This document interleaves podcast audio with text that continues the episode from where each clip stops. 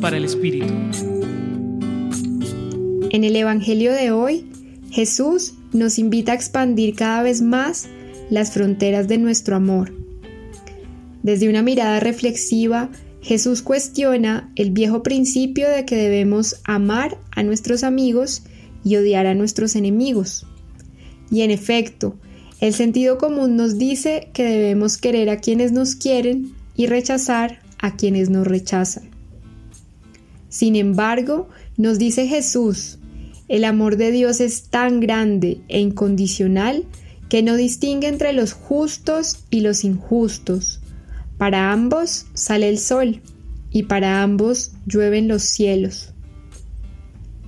Con esta hermosa analogía de Mateo, Jesús nos anima hoy a imitar la perfección del Padre, al abrazar a nuestros enemigos con el bálsamo de nuestro amor.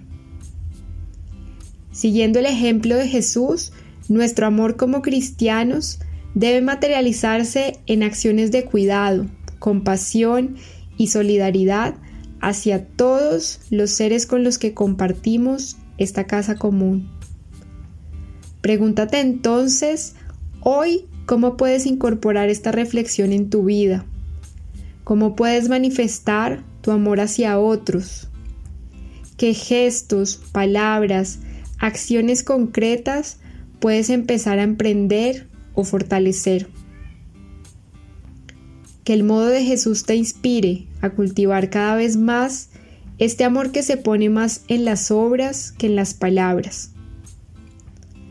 Hoy te acompañó Claudia Galindo Quiroga del Centro Pastoral San Francisco Javier de la Pontificia Universidad Javeriana.